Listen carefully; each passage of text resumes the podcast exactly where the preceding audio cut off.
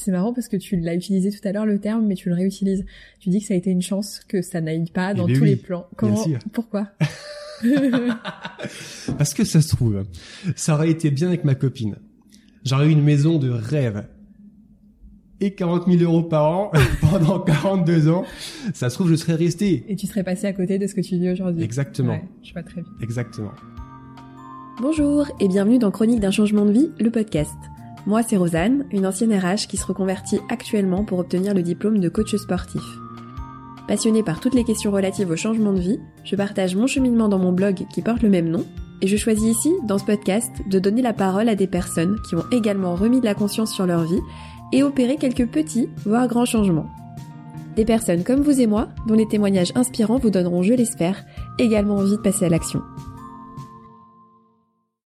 Pour ce nouvel épisode, j'ai eu le plaisir de rencontrer David. Alors David, je l'ai découvert sur les réseaux sociaux, via sa chaîne YouTube, puis via son compte Instagram, Le Banquier Randonneur, un nom qui m'a tout de suite interpellé. Alors le banquier d'un côté, randonneur de l'autre, en fait, ça représente les deux vies de David, puisqu'après avoir passé 7 ans dans la banque, il écoute sa petite voix intérieure qui fait de plus en plus de bruit et décide de partir marcher 6 mois dans le cadre d'un congé sabbatique, mais qui finalement lui créera le déclic pour véritablement changer de vie. Il a aujourd'hui quitté l'univers de la banque et partage sa passion de la randonnée sur Internet en proposant des formations thématiques. Alors forcément, avec quelqu'un comme David, on a autant envie de parler changement de vie radical que de randonnée. C'est pourquoi j'ai décidé d'enregistrer deux interviews distinctes, histoire de pouvoir vraiment approfondir ces deux sujets. On parlera donc aujourd'hui de son changement de vie, et jeudi, dans 50 nuances de sport, on parlera randonnée, avec le récit de ses 15 000 km de marche à travers l'Europe. Si l'épisode vous plaît, n'hésitez pas à le partager autour de vous et à le noter sur Apple Podcast, voire à laisser un petit commentaire, ça m'aide beaucoup. Et pour me permettre de continuer de produire ce podcast, sachez que vous pouvez le soutenir à hauteur d'un euro par mois via la plateforme de financement participatif Tipeee, dont je vous mets le lien en barre d'infos. Je vous mettrai également le lien du site de David et également un code promo qu'il vous met à disposition pour avoir moins 10% sur ses programmes de formation. Je vous laisse sans plus attendre avec ce nouvel épisode et je vous souhaite une très bonne écoute. Alors, bonjour David. Bonjour Rosanne. Merci d'avoir accepté mon invitation. Alors David, euh, je t'ai connu moi sur les réseaux sociaux sous le pseudo Le Banquier Randonneur, Mhm. euh, qui est un pseudo que tu vas potentiellement changer bientôt, mais en Mhm. tout cas ça l'a été pendant un certain temps. Et c'est un pseudo qui permet de d'allier en fait les deux deux parties de ta vie jusqu'à présent, euh, puisque tu as une première euh, carrière donc dans la banque et une seconde dans la randonnée. Donc on va on va en parler. Peux-tu euh, te présenter rapidement justement à nos auditeurs? Bien sûr. Bonjour tout le monde, je m'appelle David, j'ai 29 ans et effectivement, comme Rosanne vient de, de le dire, j'ai commencé la première partie de ma vie en étant banquier et euh, me sentant pas vraiment à ma place à la banque, eh ben j'ai fait un grand virage dans ma vie et je suis parti du côté de ma passion en fait qui était vraiment moi depuis longtemps, la randonnée. D'accord. Et donc tu fais quoi comme euh, métier aujourd'hui? Aujourd'hui, je suis formateur en randonnée.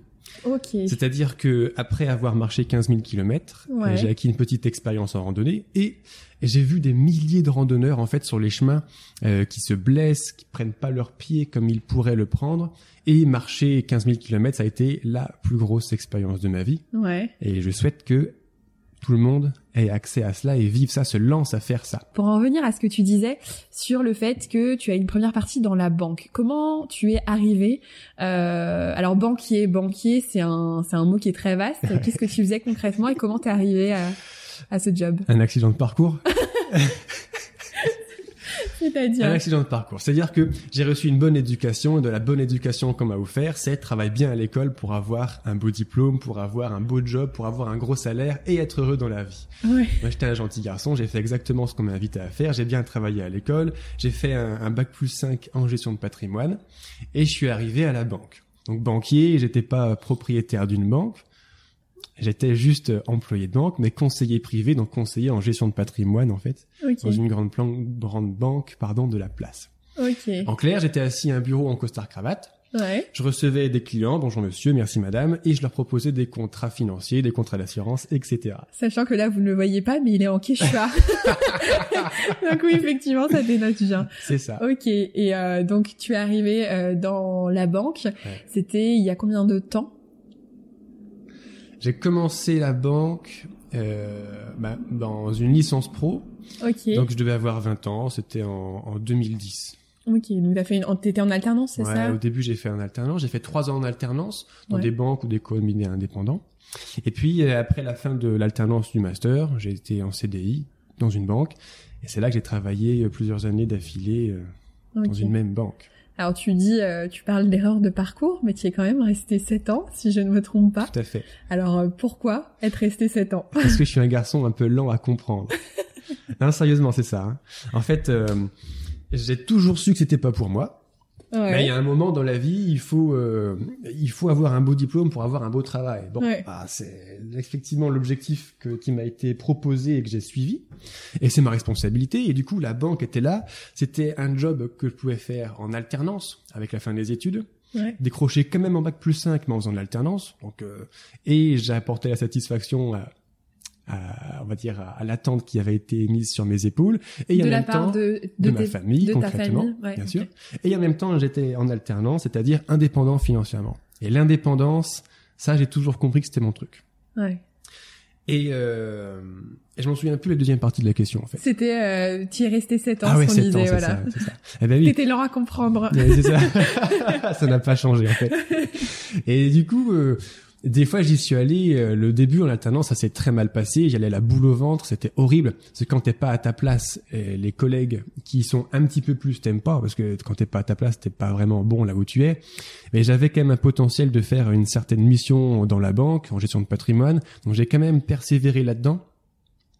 Et euh, c'est une fois que tu as un poste, à 22 ans, j'ai signé un CDI où j'ai margé à 40 000 euros par an. Euh, c'est quand même Joli. tentant de rester cadre dans le tertiaire, dans une belle planque où, euh, bon, euh, le travail est pas rigolo, mais c'est une belle planque quand même. Ouais. Et donc la tentation du confort, de l'argent est là, évidemment. Puis j'ai une perspective de carrière plutôt sympa. À 26 ans, j'ai atteint mon objectif professionnel. Euh, D'après mes statistiques, à 56 ans, je devenais directeur général de filiale du CAC 40. J'ai margé un million par an, plus 500 000 de bonus. Donc, tu vois, tout était tracé. Sur le papier, c'était écrit. Il y avait plus qu'à s'emmerder 42 ans au boulot, en fait, pour émarger à, à ces niveaux-là. Génial. Et euh, j'ai toujours eu un rapport, surtout au début de ma vie, en fait, un peu, euh, un peu particulier à l'argent. J'y étais très attaché. Donc l'idée de, de gagner de l'argent comme ça, c'était extraordinaire. Ouais. Pourquoi Et- t'étais attaché à cette... euh, Je sais pas, c'est culturel certainement. Ouais. Et euh, euh, plus une petite partie de ma personnalité qui aime bien ça aussi, c'est Ouais. possible.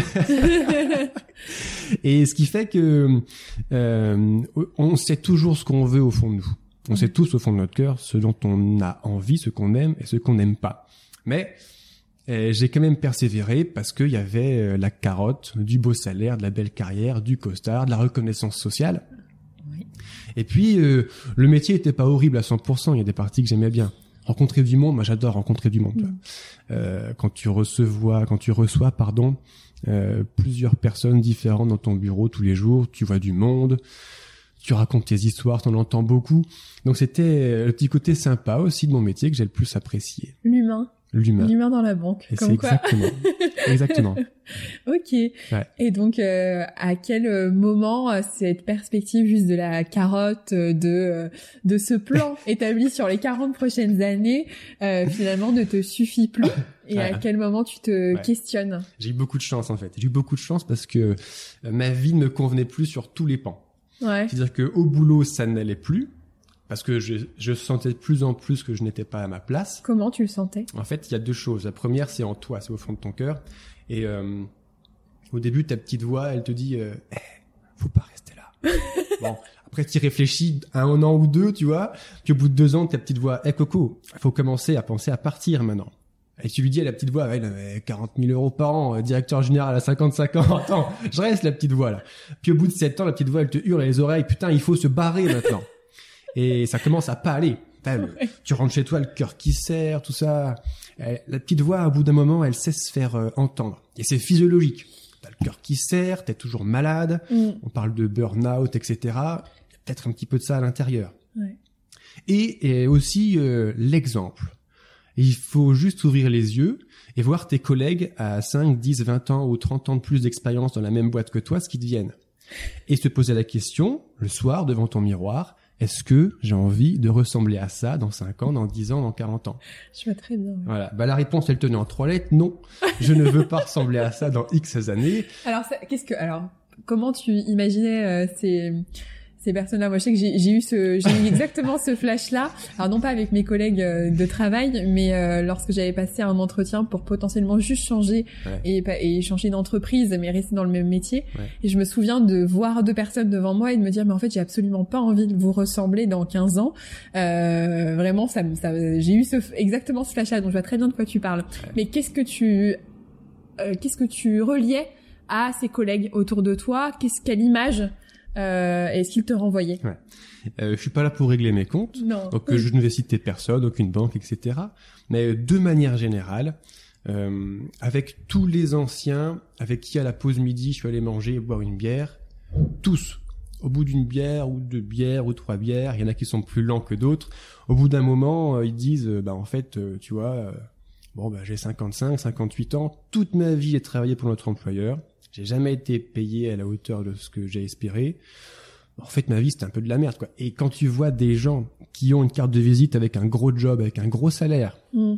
et qui disent à l'arme à l'œil, euh, mais sans se l'avouer parfois à eux-mêmes ou aux autres, Mm. bah en fait, ma vie, c'est de la merde. Ça fait 42 ans que je travaille. Dans 3 ans, c'est la retraite. Putain, j'ai rien fait de ma vie. Je suis vieux. Qu'est-ce que Mm. je vais foutre maintenant, quoi? C'est catastrophique. C'est catastrophique. triste, ouais. Moi, à l'époque, j'étais vingtenaire, j'avais énormément d'énergie à rebalancer. J'étais toujours, euh, il fallait que ça bouge, quoi. Ouais. Et déjà, euh, passer sept ans sur un fauteuil, assis, à papoter, c'était trop. Alors je me suis dit, putain, il faut vraiment attendre 35 ans de plus pour la retraite. Ça, c'est pas possible. Sachant que la retraite, en plus, euh, voilà, nous dans nos tranches d'âge, euh, euh, on n'est pas sûr que non, elle soit à l'âge. non.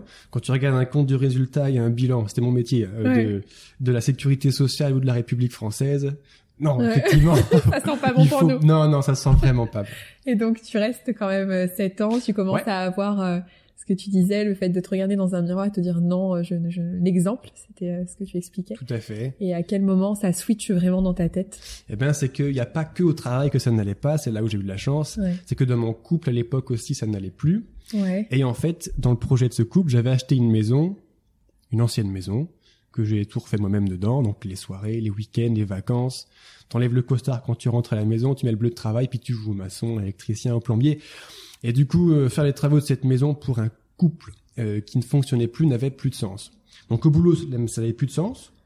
À la maison, ça n'avait plus de sens. Et la maison que j'étais en train de faire n'avait plus de sens non plus. Donc il n'y avait plus aucun sens nulle part. Et quand t'as plus rien euh, d'extérieur à toi à te raccrocher, tu te raccroches que ce que tu as en toi. Et ce que j'avais en moi, c'était cette flamme, c'était cette petite voix qui commençait vraiment à hurler barre-toi d'ici, quoi. Et tu dis que c'est marrant parce que tu l'as utilisé tout à l'heure le terme, mais tu le réutilises. Tu dis que ça a été une chance que ça n'aille pas dans Eh ben tous oui, les plans. Comment. Pourquoi Parce que ça se trouve, ça aurait été bien avec ma copine. J'aurais eu une maison de rêve. Et 40 000 euros par an pendant 42 ans. Ça se trouve, je serais resté. Et tu serais passé à côté de ce que tu dis aujourd'hui. Exactement. Ouais, je vois très bien. Exactement. Ok. Donc euh, ce moment-là de où tu te rends compte que rien ne va, euh, qu'est-ce que tu décides de faire? Bah, c'est-à-dire que quand tu te rends compte de cela, dans la vie, tu as deux possibilités. Soit déprimer, mon Dieu, c'est horrible, ma vie, c'est de la merde. Soit se dire que c'est une occasion, une opportunité. Moi, j'étais à l'époque, si tu veux, euh, tellement malheureux d'être assis dans un bureau enfermé, que j'avais trouvé déjà un palliatif, une Ouais. échappatoire. Et euh, le jeune banquier que j'étais, en fait, prenait des livres de Mike Horn. Ah génial. Et je lisais mes bouquins de Mike Horn au pôle Nord, Mike Horn dans la jungle, Mike Horn dans le désert à la pause midi pour essayer de prendre cette bouffée d'oxygène que Alors, je n'avais pas. Tu travaillais où par euh, juste euh, J'étais en Bourgogne. En Bourgogne. Ok, bon ça va, t'es pas parce que c'est vrai que je, je t'imagine en pleine euh, jungle parisienne. mais non, c'est vrai. Il y a, il y a- il y a possible. des banques partout. Donc Oui, euh, oui, oui. Non, la ville, pas possible pour moi. ok, Pas possible. d'accord. C'était une petite ville de province, 10 000 habitants. Ok, Pour moi, ça restait quand même déjà une ville. ouais. Chacun son référentiel. Je suis un gars de la campagne, quoi. Mhm. Et donc, du coup, euh, dans mon agence en ville, ben, je lisais Mike Horn en me disant, putain, des fois, je me plains que ma vie, c'est de la merde, mais le gars, euh, il est en train de traverser le pôle Nord, il fait moins 60 degrés, il tombe dans l'eau, il y a des ours, tout ça. En fait, ma vie, c'est pas tant de la merde que ça, quoi. Et, et le mec, il s'éclate bien. Ouais. Il s'amuse bien à faire ce qu'il ce qu'il fait. Et j'ai toujours aimé la nature, donc euh, c'est ça qui m'appelait. J'ai commencé à faire de la randonnée, donc euh, depuis quelques années déjà. L'opportunité pour moi de vivre ma vie, eh ben, c'était de partir sur les chemins, me balader dans la nature. Ouais. C'était une évidence. Donc du coup, quand j'ai décidé de faire, euh, au début, j'ai pas décidé de quitter la banque. Ou du moins, je me le suis pas avoué tout de suite. Je sais pas trop comment ça s'est passé. J'ai pas encore assez de recul là-dessus. Mais au début, l'idée c'était, je prends un congé sabbatique de six mois. C'était il y a combien de temps, juste pour Oh, il y a trois ans. Trois ans, ok, Ouais. ça marche. Et euh, le jour où je décide ça, où je le négocie avec mon employeur, etc. Ça a été accepté du premier coup, ça? Ouais, ouais, ça a été accepté du super. premier coup. Euh, je prends un papier, un crayon, et je me dis voilà, putain, j'ai six mois de liberté totale dans ma vie, ça m'est jamais arrivé. Et ça m'arrive, c'est une chance. Qu'est-ce que je vais faire? Donc là, j'ai noirci des feuilles, des feuilles, des feuilles, des feuilles. Je veux marcher ici, je veux marcher là. En gros, j'ai besoin d'une vie entière pour partir faire tout ce que je voulais faire. Donc, euh, j'ai quand même condensé une première grande marche en six mois. Il fallait que ça tienne en six mois. Je me laissais un petit peu de temps de, de, alors partir tout de suite, mais hum, je me laissais le temps de réadaptation sociale et civilisationnelle en rentrant. Ouais. C'est-à-dire, euh, je savais qu'après six mois dans la forêt, j'allais pas mettre un costard le lendemain et dire bonjour madame, votre contrat d'assurance vie. Putain, c'est génial. non, je savais qu'à un moment ça allait coincer, donc il fallait prévoir la réadaptation Ah, sociale et Je pense que c'est civilisationnelle. très intéressant, effectivement, ce Je que tu pense dis. aussi. Ouais, ouais. Et sociale parce que je comptais partir seul. Alors oui, tu en étais où personnellement? Parce que tu tu décides de partir euh, randonner. Voilà. Tu dis que sur tes différents pans de ta vie, ça ne fonctionnait plus. Voilà. Tu tu te sépares avant de partir. Voilà, c'est ça. C'est-à-dire que je quitte mon employeur, je quitte ma compagne, Tout ça je vends ma maison. Je fais tout en même temps. Et ça, tu le tu le vis tu le vis comment? Bien. Bien, ouais. Ouais. Libéré finalement. Ouais. euh. ouais, tu te tu sens que c'est ça Ça faisait combien de temps que t'étais euh, dans ta dans ta relation personnelle? Ça faisait cinq ou six ans que nous étions ensemble. Ok, donc c'est ouais, c'est vraiment une fin de cycle euh, que sur tous les plans quoi. Ah ouais, complètement. Et du coup, euh, je me suis euh, quelque part libéré de tout ce qui me retenait dans cette vie qui ne me convenait plus. Ouais. Et euh, je suis un peu extrémiste des fois quand je prends une décision. Je mets longtemps à mûrir, tu vois. Nos auditeurs ont pu entendre qu'il m'a fallu sept ans pour me décider, mais une fois que je me suis décidé, je brûle tous les ponts. Je vends la baraque, je quitte ma femme, je quitte Combien de tout. temps En combien de temps En 7 jours Dans ces 7 ans Comme ça Comme ça. ouais, en, en très peu de temps. Bon, j'exagère un petit peu. C'est, c'est, c'est une réflexion qui se mûrit. Ouais. Mais une fois qu'elle est prise, elle est prise. Ouais. Voilà. Et comment t'as comment t'as su que euh, cette, cette petite voix, à quel moment tu lui as donné du crédit? Que tu disais que tu l'entendais, qu'elle euh, résonnait en toi, Ouais. que petit à petit tu la faisais taire. Ouais. À quel moment elle a elle a pris plus de place euh, Ouais. Parce qu'on parle, enfin, on, on retrouve beaucoup beaucoup ça quand même dans les histoires justement de prise de décision et de changement de vie. Moi, c'est ce que j'ai ressenti aussi. C'est euh, c'est c'est la flamme, l'instinct, la boussole intérieure. Moi, je l'appelle aussi. Enfin, et euh, et, euh, beaucoup de gens la font taire et on a beaucoup envie de la faire taire. Comment, à quel moment toi, elle a elle a parlé trop fort, euh, tellement fort que tu t'étais obligé de la suivre. Bah, c'est-à-dire qu'à nouveau, j'ai eu la chance d'avoir une vie de merde sur tous les plans. non, mais c'est, c'était vraiment une chance Ouais. extraordinaire. Ouais. C'est vraiment une chance extraordinaire. Euh, en parallèle de cela, en parallèle de cela, j'ai également, euh, je suis mis sur la voie du développement personnel. Ok. Donc en lisant des livres, en me cultivant, en faisant des formations, etc. Donc euh, mon, mon niveau de confiance en moi s'élevait d'un côté et euh, me disait, mais sur le papier, pour l'instant, tout est possible dans la vie. Ouais. Et ma vie devenait de plus en plus insupportable. Donc il y a un moment, c'était une bonne rencontre entre l'offre et la demande. ah bon, tout est possible? Ouais, d'accord. Bah pourquoi pas pour moi, quoi. Ok. Et c'est parti. Ok. Ouais. Donc tu vends ta maison, tu te sépares, Ouais. tu prends ton congé sabbatique, Ouais. tu pars vivre euh, ton expérience qu'on développera un peu plus en détail dans 50 nuances de sport. Donc restez vraiment Cool. euh, connectés. On en- je vous mettrai le lien de l'épisode de toute façon dans la barre d'infos. Ce voyage, je suppose, te, te, te transforme. Comment tu, Mm. tu vis le retour euh, Tu disais que tu avais pris une petite marge de réadaptation sociale. Ouais. Est-ce qu'elle a été vraiment nécessaire? En vrai, euh, déjà, tu sais, je suis parti pour un congé sabbatique de six mois. Ouais. Et au bout de trois mois, donc là, j'avais déjà traversé euh, tout le Portugal sur les côtes. J'avais traversé toute l'Espagne. Je suis au milieu des Pyrénées. Et ça faisait trois mois. Puis là, je me dis, tu sais, quand tu prends un congé sabbatique, il y a des délais. Il faut donner un préavis de temps pour reprendre ou pas reprendre, etc. Donc là, c'était la deadline qui arrivait, quoi. Et, euh, et ça n'a pas été très long à se décider. Je me suis dit, voilà, ça fait trois mois que je suis libre, que je suis sur mon chemin, que je suis heureux. Évidemment, je vais pas retourner à la banque.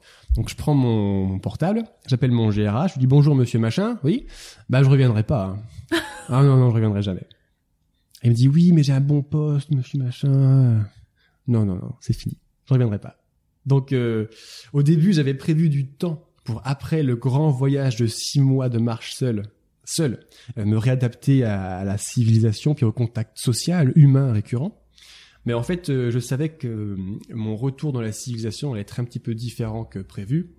Et que, du coup, je pensais plus à ça à ce moment-là, si tu veux. D'accord. Quand j'ai pris ma décision de ne pas revenir à la banque, toute cette histoire de réadaptation sociale, civilisationnelle, je n'y pensais plus. Mais, il faut dire que la réalité, elle est là.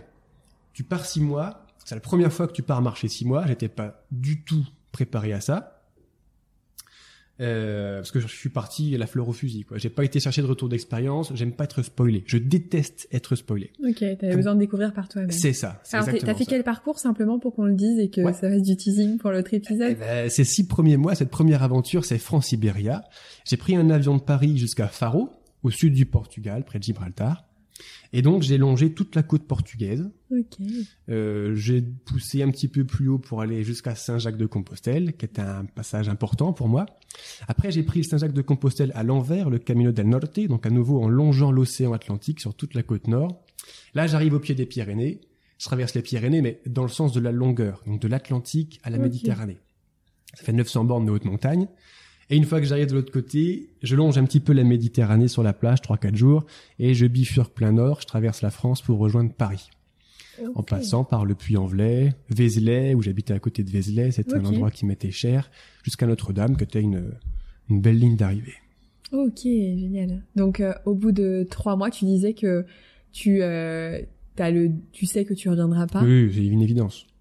C'est euh, C'est-à-dire? Comment comment t'as cette évidence là bah, C'est-à-dire qu'un jour je regarde un truc qui s'appelle un agenda et je me dis putain on est déjà tel jour telle date et je m'étais noté quelque part il fallait répondre à la ressource humaine avant euh, telle euh, telle date. Donc il y avait une deadline qui approchait et parce que à part euh, boire, manger, dormir, s'inquiéter du prochain point de ravitaillement et marcher tes kilomètres tous les jours, à un bout de moment tu penses à plus rien d'autre.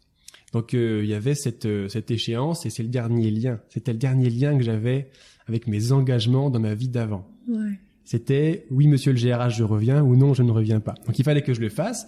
Euh, je ne m'en pas occupé avant parce que j'avais autre chose à faire. Mais la deadline arrivant, euh, il fallait que je le fasse et ça a été une évidence. Ouais, une évidence. Ouais, ouais.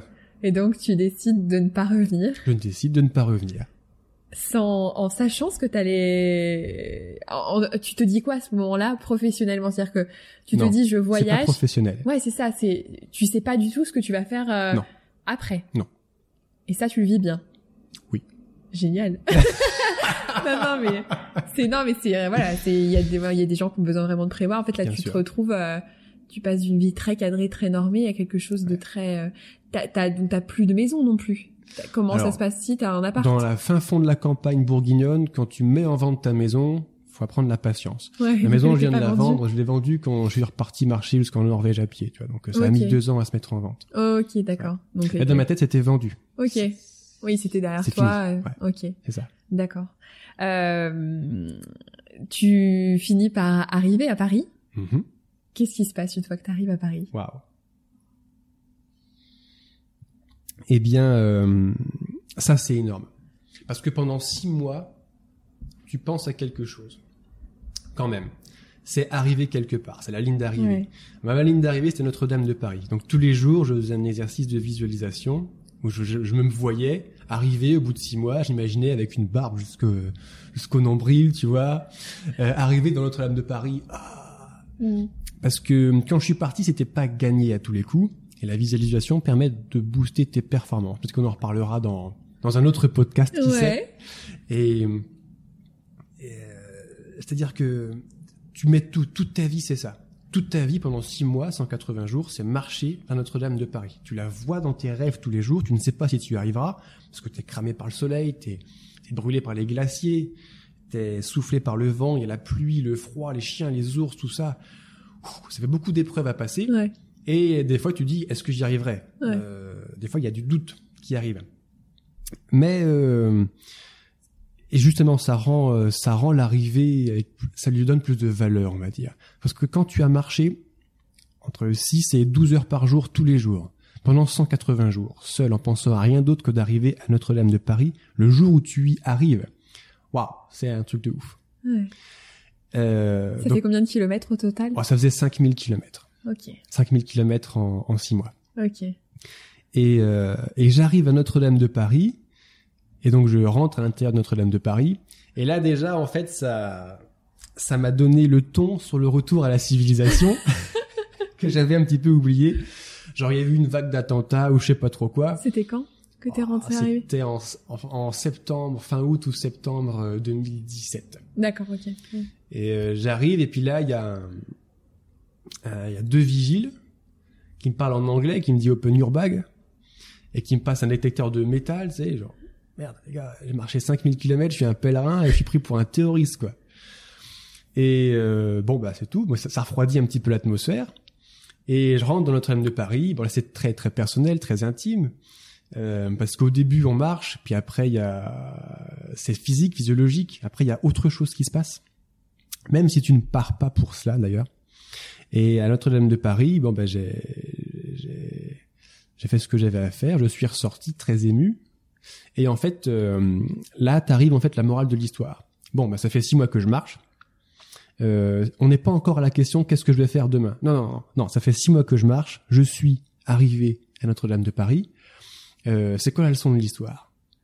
La leçon de l'histoire, c'est que quoi que ce soit ton rêve dans la vie, tu le prends, tu décides comment y arriver et tu le fais. Marcher 5000 km seul pendant 6 mois en traversant de la haute montagne sans expérience, il y a beaucoup de gens qui m'ont dit t'es complètement cinglé et tu n'y arriveras pas. Euh, ben si, ça a marché. Parce que quand tu donnes tout, absolument tout, tu y arrives. Et que tu veuilles traverser un continent à pied, que tu veuilles créer ton entreprise, changer de voie, que tu souhaites euh, conquérir l'homme, la femme de ta vie, créer ton entreprise, marcher sur la lune, ça marche avec tout. Ça marche avec tout. Mhm. Ça, c'est la leçon de l'histoire que j'en ai tirée. Ouais, tu te sens, ouais, tu te sens Inarrêtable. Ah ouais, c'est ça. Ouais. Indestructible et euh, tout est possible. Ouais. Et euh, vient le lendemain. Est-ce que le lendemain, tu te poses la question de ce que tu feras le Ah. surlendemain? Le lendemain, le lendemain euh, les difficultés arrivent. Vas-y, raconte-nous ça. Parce que là, tu es sur ton petit nuage. Ouais. Et là, il faut redescendre sur Ouais. Terre. Euh, et ça, du coup, j'avais pas du tout anticipé. À nouveau, j'ai pas pris de retour d'expérience. Je, je n'aime toujours pas m'être, me faire spoiler. Donc j'arrive, je reviens dans le monde. Alors au début, il y a, t'es encore sur ton petit nuage. Tu reviens dans le monde, tu vois tous ces gens autour de toi qui statistiquement n'ont pas bougé. Ils sont encore en train de faire un travail de merde et ils sont toujours aussi dépressifs statistiquement. Et tu dis putain, moi les gars, j'ai trouvé la solution. Moi les gars, j'ai marché 5000 km, t'es encore sur ton petit nuage, tu vois. T'as envie d'embarquer tout le monde et... Hein? T'as envie d'embarquer tout le monde, faire une grosse rando. Bah, ouais. euh, C'est-à-dire que cette expérience, je l'ai vécue seule, Ouais. et à mon sens, c'est important de l'avoir vécue seule. Alors, je suis un garçon assez solitaire, mais la solitude apporte des choses que seule la solitude peut apporter. Ouais. Donc, euh, je voulais pas emmener tout le monde marcher avec moi. Moi, j'ai marché seul, ça Ouais. me convenait très bien comme tous ça. marchés seuls. Voilà, j'étais un petit peu plus ça. Mais, mais j'avais rien à... Je, je suis pas arrivé, euh, il faudrait que ce soit obligatoire de partir marcher seul. Non, non, non, il n'y a pas de... Je voulais non. forcer personne. Par contre, euh, j'espérais un petit peu quelque part que par mon, mon, Ton par histoire. mon exemple et mon histoire, ça puisse se dire aux gens, putain, c'est vrai, en fait, tout est possible dans la vie, quoi. C'est pas que dans Walt Disney. Ça marche aussi dans la vie, là. Et ouais, ça marche. Donc là, euh, mon, mon grand plaisir, quand je suis revenu, ça a été de faire un bisou à mes amis, ma famille, que j'avais pas vu depuis six mois. Puis j'avais quelques petites histoires à leur raconter, ça tombait bien. Et euh, ça a été ça a été bon. Et après voilà, ça prend quelques jours de faire un petit bisou à tout le monde. T'as fait un petit bisou à tout le monde, qu'est-ce que tu fais maintenant? Ah. Et là euh, là euh, bon, il y a- t'es encore sur ton petit nuage, mais tu te dis déjà putain, c'était quand même plus simple de marcher mes 30 km tous les jours. il faut se l'avouer. il faut se l'avouer. mais justement, c'était peut-être un petit peu trop facile de marcher 5000 km en fait. Ouais. Maintenant, il va falloir vivre ma vie et je quitte ma condition de salarié dans la banque, là où j'ai un diplôme, une reconnaissance, un salaire potentiel. Maintenant, il faut que je reconquérisse la possibilité de manger, boire, dormir, donc une Ouais. source de revenus, concrètement, avec ce que je vais faire. Alors, je te stoppe juste un instant pour te poser la question. Tu as, tu as appelé ton, tu disais euh, le service RH au bout de trois mois en disant non, je ne reviendrai pas. T'étais en congé sabbatique. Mhm. Simplement, comment tu quittes justement cette activité salariée. Et, euh, à la première étape, moi, je suis passé par un congé sabbatique. Ouais. Il paraît que statistiquement, il y a beaucoup de transformations de l'essai. C'est-à-dire que, euh, Ouais, ah, bah, certainement, tu connais un petit peu le monde de la RH. Oui. Euh, il doit y avoir des statistiques qui montrent que beaucoup de gens qui partent en congé sabbatique bah, ne reviennent pas et après Ouais. changent de voie. En fait, le congé sabbatique, c'est un peu un alibi pour se recentrer sur soi-même. Ouais, sans prendre trop de risques, en te disant au pire, je peux revenir après. C'est ça, c'est exactement ça. Ouais, ouais. Donc pour demander un congé sabbatique, bah, je suis allé dans la doc interne de ma boîte et puis administrativement, bah voilà, faut telle condition, telle condition, telle condition. En fait, congé sabbatique, je m'en foutais. Moi, je voulais six mois de vie libre. Ouais. Donc j'ai regardé dans la doc, qu'est-ce que je peux faire légalement Ouais. en France pour avoir six mois libres. C'était le congé sabbatique. Fallait répondre à des, des critères auxquels je répondais pas forcément, mais quand tu vends bien le projet, ça passe quand même. Ouais. Et puis, euh, il faut l'accord d'un supérieur, N1, N plus 1, N plus 2, Ouais. un GRH. Donc euh, tout le monde m'a dit oui. Aussi, je suis pas parti euh, comme ça. J'ai j'ai pas planté mon ex-employeur. C'est-à-dire que j'étais arrivé au bout d'un poste euh, et, et ma démarche, ça a été maintenant, je veux une augmentation où je pars. Ok, elle m'a été accordée. Ok. Maintenant, je veux le poste de mes rêves, c'est celui-ci et pas moins. Ok, on me le donne. Et une fois qu'ils m'ont donné ça, euh, maintenant, je veux six mois de congé sabbatique, les gars. Ok. Et, et psychologiquement, pour moi, ça a été important de faire cela, aussi de commencer par là, et l'augmentation et le poste que je voulais, parce que euh, c'était un certain aboutissement. Ok. Maintenant que j'ai atteint ce poste-là et ce niveau de rémunération-là, qu'est-ce que j'ai à prouver à qui? Mm. Mm. Ben, La réponse, c'est rien à personne. Parce que la dernière personne à qui j'avais besoin, entre guillemets, de prouver quelque chose, c'était moi. Ouais. Euh, une fois que j'ai obtenu mon objectif de carrière, mon niveau de salaire Mm. visé, je j'avais plus rien à perdre. Et Mm. surtout, j'avais plus rien à perdre, à part mon temps à rester à cet endroit qui n'était plus fait pour moi. Mm. Donc, ça, c'était pour le côté psychologique. Mm. Après avoir validé ça, pour le côté, on va dire, euh, euh, commercial, comment vendre le projet à son supérieur, à son employeur, d'abord, tu valides quelque chose, et une fois qu'on te reconnaît à ce que tu vaux, tu dis, OK, maintenant, je veux le congé sabbatique. Enfin, du moins, c'est comme ça que j'ai fait. Ça m'a été accordé. Et puis, euh, et puis voilà. Et puis après, une fois que t'es donc t'es parti en congé sabbatique, mais tu n'es pas revenu. Non. Donc qu'est-ce qui s'est passé? Tu as tu as posé ta démission ou tu Oui, es- c'est ça.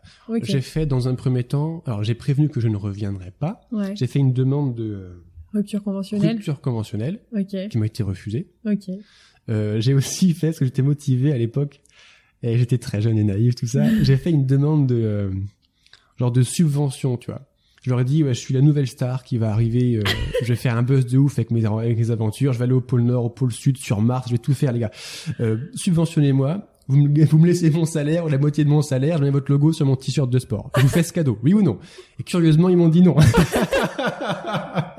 Mais alors la morale, c'est qu'il ne tente rien à rien. Qui ne donc, tente rien on à sait rien. jamais, ça aurait pu Bien fonctionner. sûr, Génial. Bien sûr. Mais euh, cet ex-employeur subventionnait surtout les cyclistes. Et moi, Ah. je partais à pied et pas à vélo, donc euh, Ouais. ils en avaient rien à foutre. Ça marche. Voilà. donc euh, on m'a dit non. Donc là, j'ai fait une démission pure et simple. ok, ça marche. Voilà. Très bien.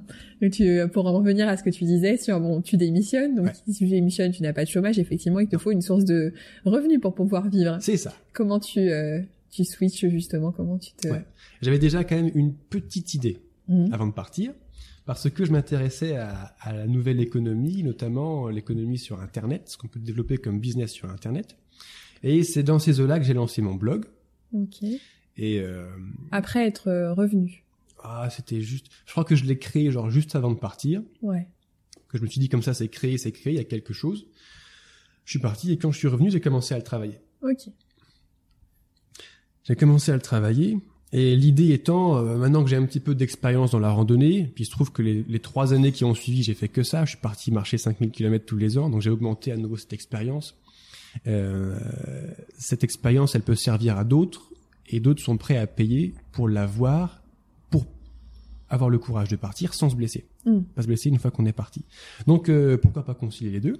J'ai commencé mon blog et puis je propose en fait aux randonneurs, aux trekkers, aux pèlerins de se former avant de partir sous le format soit de coaching en visioconférence, soit de formation e-learning, Ok. formation vidéo. Ok. Voilà. Alors, tu t'es positionné sur le marché sur Internet, mais alors il il existe pas mal d'influenceurs voyage, notamment euh, sur l'aspect, euh, euh, je dirais parcours, euh, voilà, euh, quel endroit faire, à quel moment, etc. Bien sûr. Toi, tu as choisi quand même un quelque chose, enfin un créneau un peu plus spécifique, qui est vraiment autour de des blessures, de la préparation, du matériel, etc., etc. D'où t'es venue cette idée-là? 15 000 km de marche sur les chemins m'ont un petit peu aidé à, Ouais. à trouver cette réponse-là. J'ai eu la chance de rencontrer des milliers de randonneurs sur les chemins.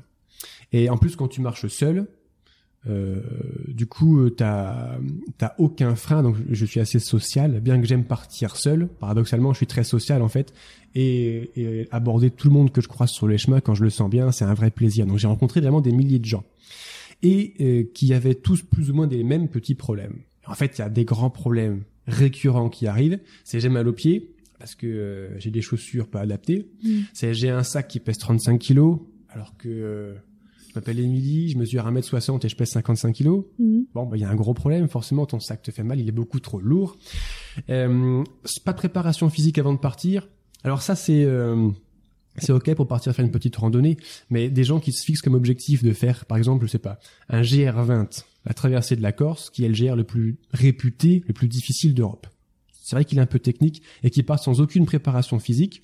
Faut pas s'étonner que ça clash à un moment. Quoi. Tu fais 180 km, 11 000 mètres de dénivelé positif, autant de négatifs, dans des pierriers. Euh, et à un moment, ça choque. Quoi. Les muscles, ça, ça y va, ça choque les articulations. Donc sans préparation physique, se fixer des très hauts objectifs, c'est peut-être pas assez écouter son corps. Mm. Et quand le corps commence à dire stop, stop, stop, stop, stop, si Mm. on n'écoute pas et qu'on persévère, on continue, c'est là qu'on se blesse. Et puis également dans l'organisation de la journée. Euh, mieux tu t'organises, plus tu te mets à ton rythme en fait de ton corps et au rythme de la nature, Mm. plus tu écoutes les lois de l'univers, quoi, mieux ça marche. Il y a des gens qui euh, qui sont un petit peu lents à comprendre. Il faut parfois 7 ans pour comprendre comment ça marche l'univers. Ce sont des choses qui arrivent. Eh bien, euh, en s'organisant bien, on limite les blessures, les fatigues inutiles, les orages.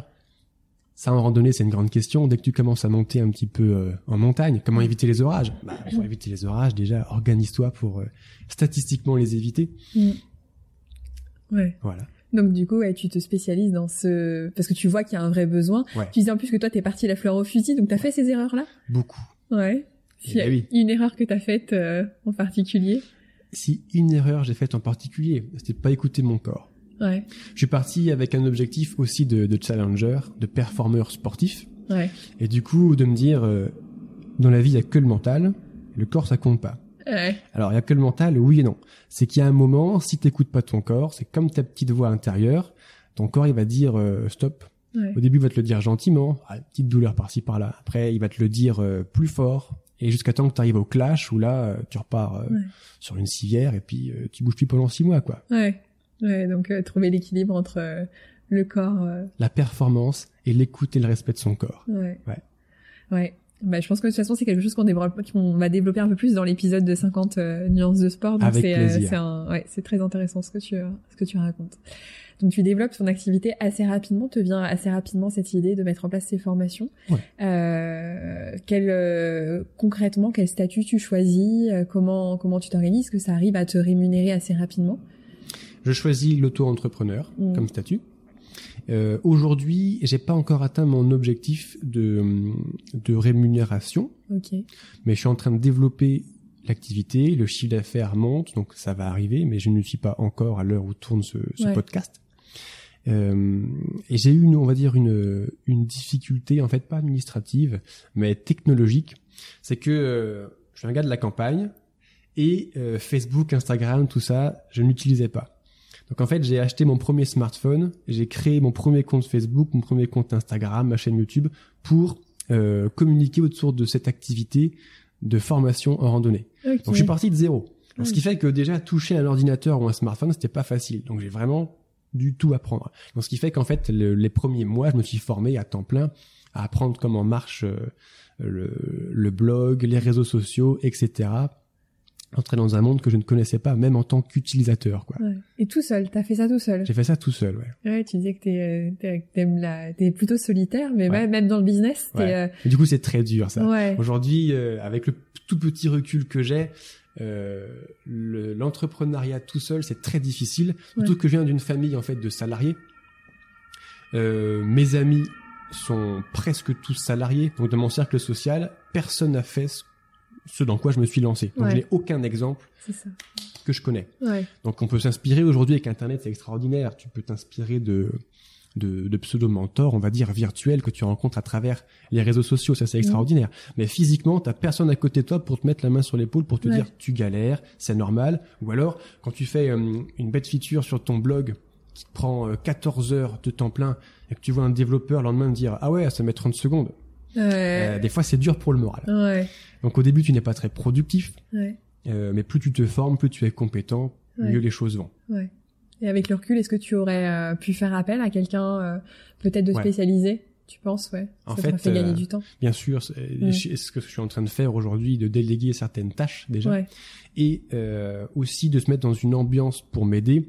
Il m'a été suggéré d'essayer le coworking. Ah, ok. Ouais. Alors, au début, pour moi, le coworking, c'était un endroit où il y a des gens qui parlent et qui boivent du café pendant que moi, j'essaye de travailler. J'avais une petite appréhension. Ouais.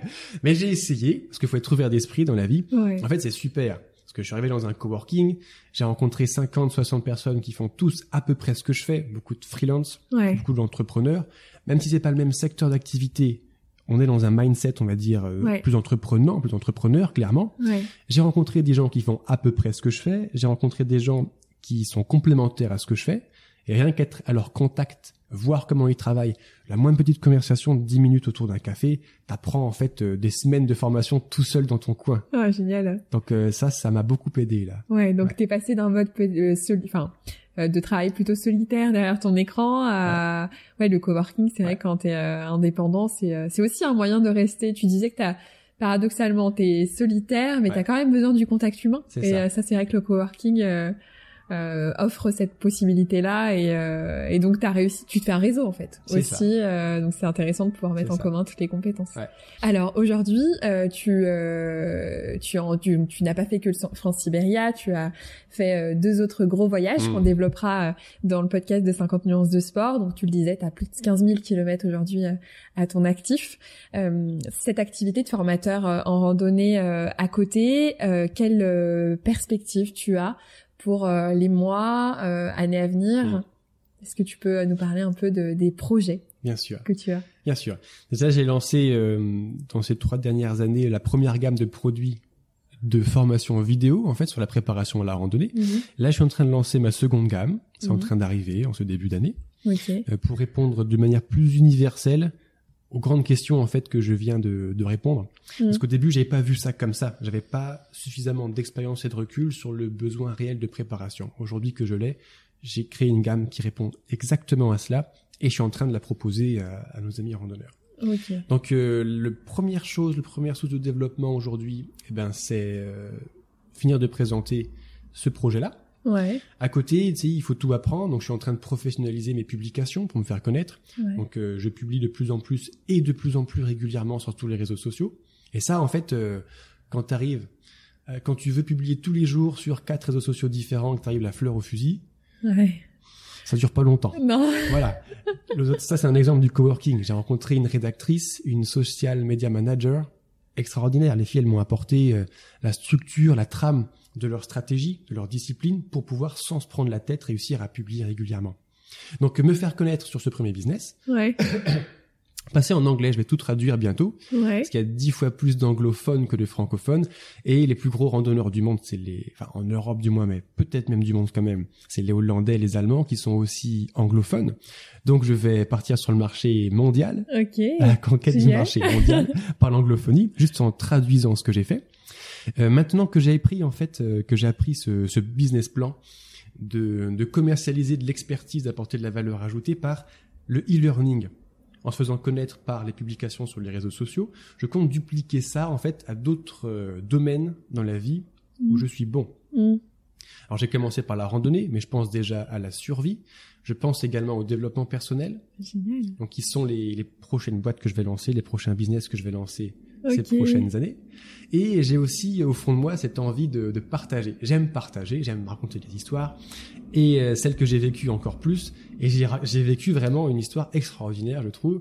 Donc euh, je me pose la question en ce moment comment partager un maximum pour peut-être, je sais pas, donner l'envie à certains d'entre vous qui nous écoutez de faire ça. Ouais. Et euh, Et je suis en train de commencer à écrire mon premier livre, par exemple. Génial. Et je pense aux premières conférences que je vais faire pour le présenter. Euh, ah, génial. Ces aventures. Ah bah écoute, on aura peut-être l'occasion de, de, se revoir par la suite. Avec plaisir. Et peut-être que tu seras le fameux livre qu'un banquier lira à la pause déjeuner.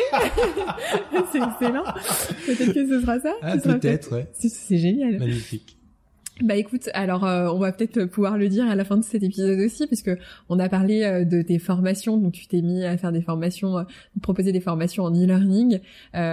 pour celles et ceux qui écoutent le podcast, David a un, un petit un petit cadeau justement pour peut-être tester si ça vous donne envie de partir et de quitter votre Exactement. votre job. Mais pas un cadeau, Rosanne, j'ai deux cadeaux pour vous. C'est-à-dire que allez sur mon site lebanquierrandonneur.fr et je vous offre en fait une heure de formation en vidéo gratuite pour commencer à préparer sa randonnée, quelle qu'elle soit, quel que soit votre niveau. Aujourd'hui, j'ai des mails de remerciement de, de tout débutants ou qui se remettent à marcher après 30 ans sans sport, typiquement, ou d'anciens de plus de 70 ans qui me disent, euh, et, expérimentés, pourquoi pas, qui me disent, euh, c'est cool, j'ai trouvé quelques petites choses. Pour aller plus loin ensemble, eh bien, je vous fais le cadeau, en fait, d'un code promo. Génial. De 10% sur tous les produits de mon blog. Ouais, trop bien. Pour préparer, ben, les GR de vos rêves, sans vous blesser et en prenant votre pied. Ouais, trop bien. Moi, je vais partir en Écosse cet été. Je sais que tu as fait l'Écosse en kilt. Exactement. Donc, alors je ne le ferai pas en, en kilt, mais j'irai peut-être voir euh, du coup euh, pour pour tester. Et on mettra on mettra le code euh, voilà le code promo dans la barre de description et dans l'article du blog. merci beaucoup David. Avec plaisir, Rosanne. On se retrouve nous très vite pour l'enregistrement, mais dans deux jours pour la sortie de l'épisode sur 50 nuances de sport. Donc nous on vous donne rendez-vous pour parler un peu plus justement randonnée, là on l'a, on a parlé du changement de vie, mais on va rentrer un peu plus justement dans le voyage euh, France-Sibéria et les autres voyages que tu as fait. Euh, donc un peu de, un peu de, de teasing. Hein. Euh, t'as fait un, le France-Sibéria en 2017, en 2018, t'as fait pas mal de GR en montagne, t'as voulu professionnaliser en, dans les GR. Et euh, 2019, un voyage qui t'a marqué, Paris, euh, Cap Nord. Euh, donc voilà, un, ce que tu appelles être un grand moment de ta vie. Donc on va pouvoir, qu'on va pouvoir un peu plus approfondir vraiment sur l'aspect euh, dans l'épisode de 50 nuances de sport. Je te remercie d'avoir euh, de t'être livré avec euh, autant de sincérité, c'était super chouette. Merci tout le monde de nous avoir écoutés. Et puis à très bientôt. À très bientôt. Ciao.